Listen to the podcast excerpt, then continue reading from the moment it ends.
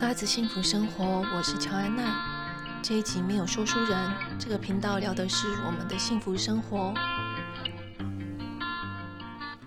上个礼拜，我和说书人去 Pub Radio，就是台北流行广播电台受访，过程还蛮有趣的。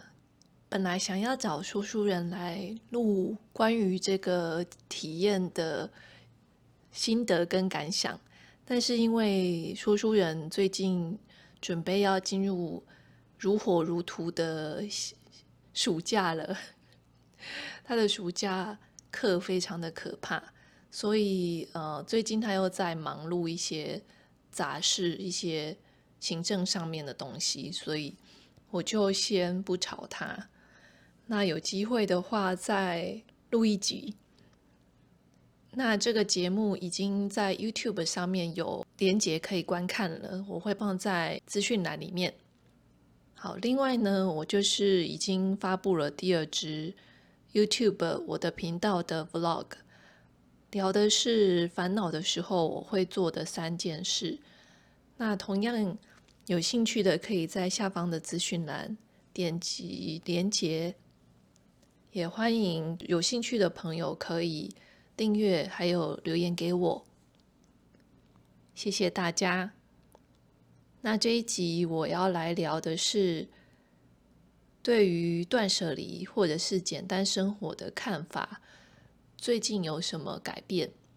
这个是之前有一位听众留言给我，在粉丝专业留言给我的时候提出来的。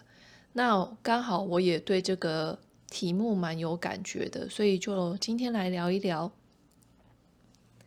那最近呢，说书人买了一台全自动的咖啡机，就是 espresso 可以煮 espresso，还有呃各种饮料，像是拿铁啊，它会自动打奶泡这样子。为什么会决定买这台咖啡机呢？因为说书人在最近吧，我们去日本的过程中，他对日本咖啡店的浓度实在是不太满意，他觉得那些咖啡都香气不足。我觉得是台湾的咖啡店实在是太厉害了，台湾的咖啡很多很厉害的烘豆技术啊，还有我觉得风味啊。很多很厉害的店，那在日本，他们好像至少札幌，我相信别的城市可能有更多厉害的咖啡店，但是在札幌，我们喝到的厉害的咖啡就比较少。说书人他就相当的不不满意对于 那些咖啡，所以他就很想要喝真的很香很浓的咖啡。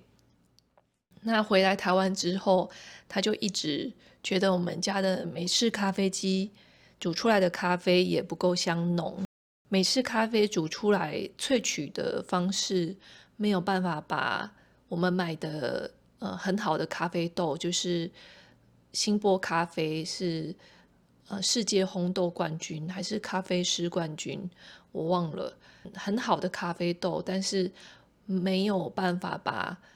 它的层次萃取出来，那说书人就一直觉得每天喝咖啡的时候都不是很开心。那我也鼓励他买，因为他一直很想要这样子的咖啡体验。那如果是以前的我的话，就会觉得说，那家里已经有美式咖啡机了，又多一台这么大台的咖啡机。东西太多，我之前会一直很很在乎说，希望家里的东西是比较少，或者是功能可以合一。那关于我呢，我最近在呃虾皮上就买了一台手持吸尘器，这个是我已经想了非常非常多年，但是一直没有买的一个家电用品。为什么我会想要买手持吸尘器呢？就是因为我们家已经有呃吸尘器了，就是要接电线，然后比较大台一点的。原因是因为手持吸尘器它可以吸，比如说键盘啊、桌面啊，或者是一些灰尘比较多的地方。那用别的清扫方式当然也可以，就是拿抹布把东西移开，然后擦整个平面跟物体。对我来说会有一点麻烦，因为桌上有台灯啊、电脑荧幕啊。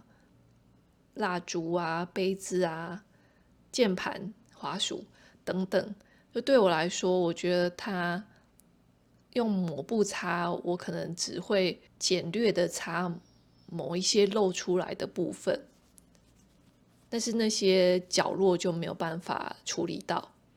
那还有高处的地方，像是窗帘的上方啊、柜子的上上方。都没有办法用一般的吸尘器去处理。那我已经想很多年了，但是我一直到前几天，终于下定决心，觉得说，既然我已经想了这么久的话，那就买来试试看。所以，我现在的改变就是，第一个改变是，我觉得东西用了才知道适不适合自己。如果说一直在头脑里面 repeat 说好想要，可是又跟自己说啊，还是不要买，就是这样 repeat 也是蛮占脑容量跟你的 CPU 的一件事。我现在就会觉得说，那不如就去试吧，真的去试，然后去用了之后，在那个过程中，你可以学习到很多东西，那个是头脑无法设想的。不一定是学到说使用这个东西适不适合自己，就是还有更多。比如说，如果是今天是买了一台相机或者是手机，你在使用它的过程中，可能会你会突然想要用手机去录影啊，或者是去做一些事情，是当初还没买这个手机之前不会想到的。第二点是，我不再会去积极的检视家里什么东西要处理掉，或者是去整理说书人的房间跟衣服。过去我比较会像，呃，有一部日剧叫《我的家空无一物》里面的女主角，我会拿着垃圾袋，然后开始检视家里面什么东西是没有用的、很久没用的，然后我会去思考说这个数量是不是太多等等。但现在我就是不会再做这一件事情了，原因是我现在比较不会想要花我的精力跟时间在这件事情上面，我还有很多其他想要做的事情，那这个算是相对比较不重要的，或者是我现在没有热情的。那过去我也会想说，同类型功能的东西，我会尽量缩减到只剩一。一个，那现在我也不会再纠结这个点了。像是洗发精的话，我现在有三瓶，第一瓶是加入工会送的，那第二瓶是我那时候为了要帮爸爸找好用的油性头皮的洗发精，所以呃试了一个澳洲的环境自然的品牌，叫做 Sukin。的确是蛮好用的，后来我就帮爸爸留一瓶这样。那另外还有第三瓶，就是我去年在打了疫苗之后狂掉头发，掉得非常夸张，然后那时候我就买了十八的呃关于落发相关的洗发精，所以现在我有三瓶。那我也觉得没有关系，就轮流使用，就是今天想要用这个，然后明天想用那个。就我现在不会纠结在这个数量的这个点了。那我也发现说，我其实蛮喜欢这个试试那个试试，就是对我来说，可能是因为我可以去感觉到它细微的差异，所以我就会有时候会想要用不一样的产品。我也不会想要去劝说说书人去筛选他的物品跟。衣服之前我会跟他一起，然后筛选说哪件衣服他很少穿呐，所以呃，是不是不喜欢穿啊？是不是要淘汰？但现在我完全放飞说书人，原因是那是他的东西，那也是他的房间。如果他觉得需要整理的时候，他就会去整理。好，这算是某种的课题分离嘛？就是他的跟我的是，我不用去烦恼他的部分。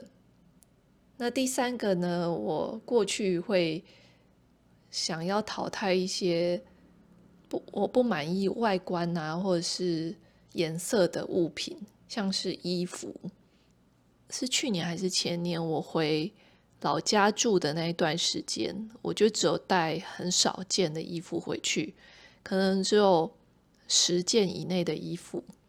过了一个夏天，那在这个反复穿的过程中，我就发现说，有一些材质我不是那么的喜欢，或者是颜色，或者是那时候我正在看《最美五套》那本书。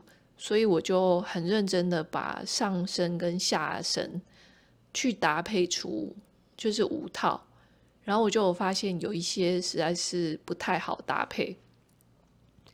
那那个时候我就有很认真的呃决定说我要淘汰一些衣服，然后重新购买。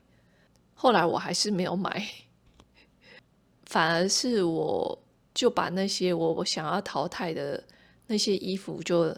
又拿回来穿了，就我的想法，今年有一点改变了。对我来说，只要是功能上面还 OK，只是因为颜色我不是那么喜欢，但我现在就不是那么在意了。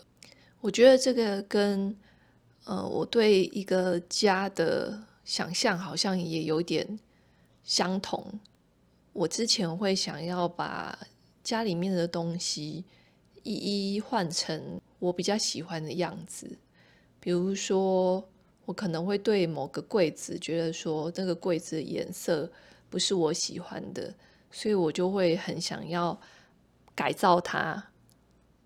但现在我就完全没有那个热情要把时间花在那上面，觉得说哦，柜子就是收纳，那柜子的功能是 OK 的就好了。我不需要没有那么纠结在看起来，就是让让自己或别人看起来是不是很美，这个我没有那么在意了。所以整合以上的这些，我可以说自己仿佛变得越来越不极简吗？越来越不简单生活吗？对我来说，反而好像这才是更贴近我心里面的简单生活。也就是我不会让这些东西占据太多我的思绪，占据太多我的时间跟能量。他们都是来服务我的。那像是衣服也是，我就觉得说。讲极端一点，就是不要裸奔就好了。就是我有穿衣服就好了，我也不会现在也不会去纠结说我要看起来多么搭配的多么和谐或者是好看。所以我想到之前好像看布兰达跟维尼的影片吗？他们好像有提到说，当你的心里没有极简的时候。心里没有极简，还是心里没有断舍离的时候，你就是真正的极简了。嗯，这个这句很有禅意，然后我觉得我也非常的同意。也就是你不再受制于你的心，不再受制于外在的物品的时候，你就是自由了。所以优先顺序。其实是内在的自由是更优先的那外界的物品是次要的。就是一些我最近的改变跟大家分享。如果你有任何想法的话欢迎到我的 ig 留言给我或者是如果你有想要听的主题如果我跟说书人有什么想法的话都会在这里跟大家分享。那今天就先聊到这边喽谢谢你的聆听拜拜。